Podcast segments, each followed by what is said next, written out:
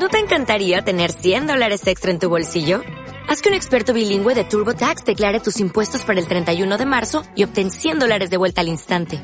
Porque no importa cuáles hayan sido tus logros del año pasado, TurboTax hace que cuenten. Obtén 100 dólares de vuelta y tus impuestos con 100% de precisión. Solo con Intuit TurboTax. Debes declarar para el 31 de marzo. Crédito solo aplicable al costo de la presentación federal con TurboTax Full Service. Oferta sujeta a cambios o cancelación en cualquier momento.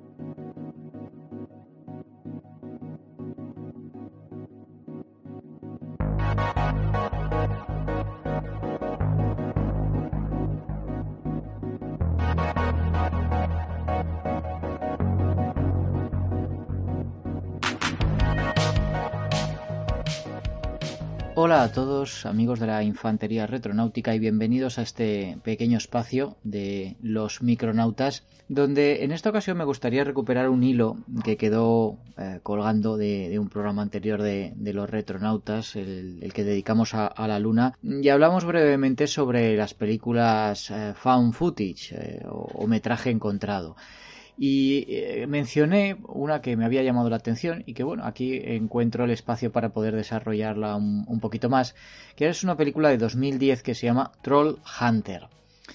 Eh, esto del metraje encontrado es un género cinematográfico que tuvo su gran momento gracias al éxito del proyecto de la bruja de Blair allá por 1999 y que casi una década después, en 2007, volvió otra vez a, recuperar el favor del, público con otro éxito de taquilla, Paranormal Activity. Tanto en ese intervalo como, como después ha habido un montón de títulos que han adoptado este formato de cámara en mano y supuesta filmación encontrada y revelada al conocimiento público. Aquí eh, podemos encontrar eh, expuestas y narradas de esta, de esta forma. Películas de todo tipo, de snuff movies y asesinos en serie, películas de, de monstruos, historias de fantasmas, films de zombies, películas de acosadores psicópatas, historias de ovnis, de posesiones y exorcismos, em, de alunizajes de la NASA, como, como ya vimos en Apolo 18, eh, poderes eh, psíquicos, vampiros, eh, el mito de Frankenstein, los embarazos satánicos, conspiraciones de ovnis en el Área 51, viajes en el tiempo, aventuras en mundos perdidos, o sea, un auténtico montón. Claro, eh, la mayor parte de estos títulos son muy mediocres y realmente no es que se puedan eh, recomendar, pero nos dan una idea de que este formato ha sido casi exclusivamente utilizado en el género fantástico y de terror. Esto se explica porque la cámara en mano nos da un grado de subjetividad visual que ayuda a que el espectador se involucre en la historia y experimente con más intensidad el clima de tensión, de terror, que suelen plantearse en estas películas. No obstante, esta modalidad también eh, se ha utilizado en otros géneros, desde la comedia televisiva, en, por ejemplo en The Office, hasta películas bélicas como Redacted o incluso citas por internet en Catfish o, los locurones de, de, Borat. Y luego está esta obra que me gustaría comentar, una película de difícil clasificación, pero que sabe utilizar este formato para desarrollar una idea tan intrigante como disparatada. Eh, la película comienza informándonos de que en 2008 se encontraron dos discos duros con una filmación que una vez comprobada su autenticidad ahora podemos ver. Se trata de un documental rodado por tres estudiantes de la Universidad Noruega de Volda, sus nombres son Thomas, Johanna y Kale, que tratan de demostrar la caza furtiva de osos. Los cazadores con licencia de la región les ponen sobre la pista de, un individuo al que tienen por furtivo y que se llama Hans.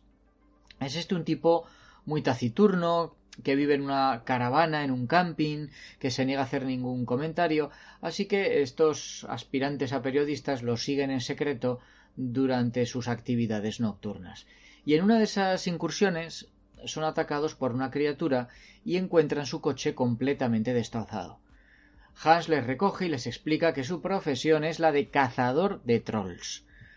Naturalmente al, trío de jóvenes eh, todo eso les parece absurdo y le piden a Hans que les deje eh, acompañarle por las noches en sus cacerías. Al final este accede y les lleva con él en, su vehículo, es un todoterreno acorazado y, con pinchos y tal, muy, muy espectacular. Mientras le siguen a cierta distancia por, por esos bosques del interior noruego muy oscuros, solitarios, se topan eh, efectivamente con un enorme troll que les persigue hasta que Hans consigue transformarlo en piedra con un foco de luz ultravioleta. El cazador les explica que trabaja para una agencia gubernamental secreta, el Servicio de Seguridad Troll, cuya misión es mantener a raya las incursiones de estas criaturas y, camuflar las evidencias mm, que van dejando, pues haciéndolas pasar Mm, por fenómenos meteorológicos raros o, actividad geológica o ataques de osos. Claro, esto es un trabajo muy peligroso, solitario, está mal pagado y Hans ya pues está, está quemado, ¿vale? Está cansado, está desilusionado y eh, se presta a enseñar a los estudiantes muchas cosas sobre el comportamiento de los trolls, un poco sobre el terreno, ¿no? sus tipologías, sus hábitats, su dieta alimenticia, mm, que incluye tanto rocas como animales y seres humanos, y la forma de acercarse a ellos y matarlos si fuera necesario. Él cree que hay algo que está inquietando a los trolls, mm, eh, tienen una actividad inusual, está decidido a averiguar de qué se trata. ¿no? sabe si puede ser una guerra entre trolls, una epidemia, quizá cambios en el clima. Eh, Troll Hunter es, una película algo desconcertante por la idea que plantea y por la forma en que lo desarrolla. Eh, da toda la impresión de tomarse el asunto en serio. Y, claro, este formato cámara en mano apuntala esa sensación de realismo. Pero claro, esto, contrasta con el asunto del que se trata, que, que, es al fin y al cabo que los trolls de la mitología escandinava existen y que el gobierno noruego trata de mantenerlo en secreto a cualquier precio. Podría pensarse que la película va a parecerse al proyecto de la bruja de Blair.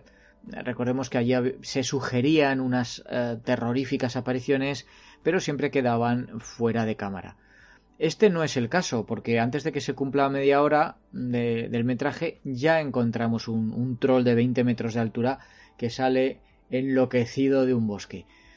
Eh, en este sentido, Troll Hunter está más inspirado, por ejemplo, en, Monstruoso, otra película de, monstruos eh, cámara en mano, metraje encontrado, y la manera en que, en que en aquella película se integraban unos efectos visuales muy elaborados en lo que aparentemente es una filmación de vídeo eh, muy tosca.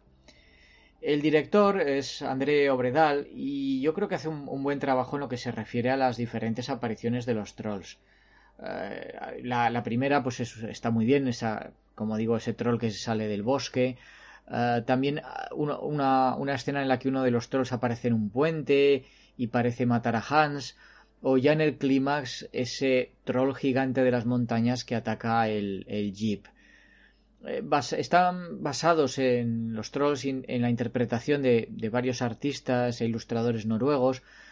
Tienen ese aspecto un tanto ridículo, como si fueran una figura de plastilina, ¿no? Esas narizotas, unas bocas grandes con dientes partidos, el, pelo erizado, una expresión eh, muy bobalicona pero si se, si, se ve, con, se mira con, más atención, vemos eh, que, que, está muy bien, eh, con, mucho talento eh, integrado esos efectos visuales en el metraje real. Como he dicho, la, la película aborda la idea de que los trolls existen en nuestro mundo moderno con mucha seriedad. Por una parte, el guion nos, demuestra un sólido conocimiento de la propia mitología. Incluye referencias al folclore noruego, como las diferentes especies de trolls, su anatomía, la creencia de que pueden oler la sangre de los cristianos, su dieta base de rocas y carne, su tamaño, su estupidez, eh, el hábitat, pues que puede ser de bosques, de altas montañas, de cuevas, y la forma en que se convierten en piedra cuando les alcanza la luz del sol.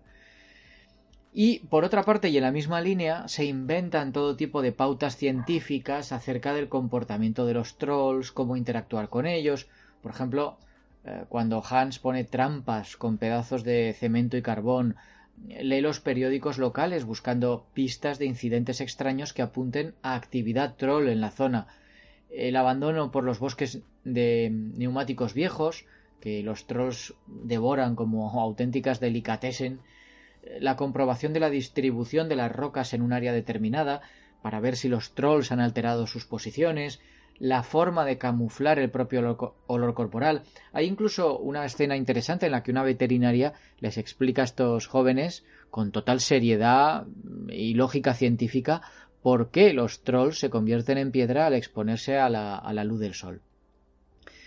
Em, hacia el final el tono se aligera, mm, entra más en la comedia negra. No quiero hacer eh, spoiler eh, para, para, que quien no haya visto la película todavía se pueda llevar alguna sorpresa.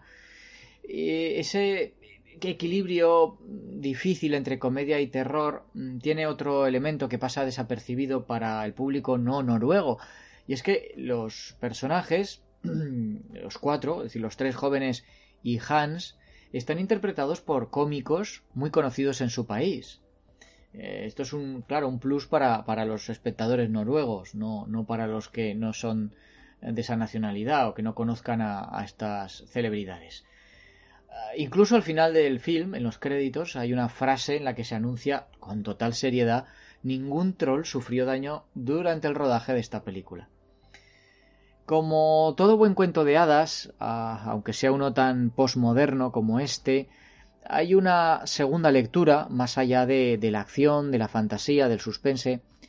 En este caso, y a pesar de, lo cómicos que resultan algunos pasajes, hay un mensaje muy triste, como es el de la demolición secreta del, del mito y del sentido de la maravilla por parte de un gobierno burocratizado y controlador es una alegoría, de todas maneras, que no, no chirria demasiado, no obstaculiza lo que es eh, el nivel de, de, entretenimiento y suspense de la historia. Y que además está abierta también a otras interpretaciones. Por ejemplo, el de la, el de la absorción de las criaturas del bosque por parte de, de la industria, del mundo moderno. O quizá nuestra propia fantasía que destruimos cuando crecemos y dejamos de creer en, en sus criaturas. Para ser una película noruega de no mucho presupuesto, poco publicitada, no, bien distribuida, Troll Hunter fue un modesto éxito gracias al boca oído, hasta el punto de merecer un estreno en Estados Unidos. De hecho, eh, tan interesante debió parecer el proyecto que antes incluso del estreno original del film, eh, la productora Summit Entertainment compró los derechos para producir un remake para el público norteamericano. No está nada mal teniendo en cuenta que se trataba solo de la segunda película de, este director, André Obredal, que previamente solo había codirigido un thriller psicológico, eh, Asesinato del Futuro, y que posteriormente, en 2016, eh, firmaría La autopsia de Jane Doe. además de narrar con acierto las apariciones de los trolls, eh, hay que destacar que, a pesar de tratarse de un film cámara en mano, Obredal sabe evitar esos mareantes temblores, los, los giros bruscos que, que, lastran tantas películas de este tipo. Todo lo que, todo lo que se ve en la pantalla resulta uh, muy claro. ¿eh? Eh, no es que haya mucho que destacar en cuanto a los actores, no voy a molestarme en mencionar ni sus nombres porque nadie de los que me escuchan los, los va a reconocer probablemente pero todos ellos están correctos en, sus papeles y le dan a la historia su grado justo de verosimilitud. Además, siempre es bienvenido ver caras nuevas, no los actores de siempre, y eh, un escenario distinto de lo que solemos estar acostumbrados. En este caso, esos espectaculares paisajes noruegos. En fin, y, por terminar, eh, Troll Hunter es una curiosa y efectiva mezcla de película de monstruos, de cuento de hadas, de aventura terrorífica, de conspiraciones gubernamentales, de mitología nórdica y de parodia. Es una película de obligado visionado para todos aquellos amantes de las películas de monstruos con más inteligencia en su planteamiento que excelencia visual. Espero que, os haya gustado y que os animéis a, ver esta, esta película. Nos escuchamos pronto en los retronautas. Un abrazo a todos.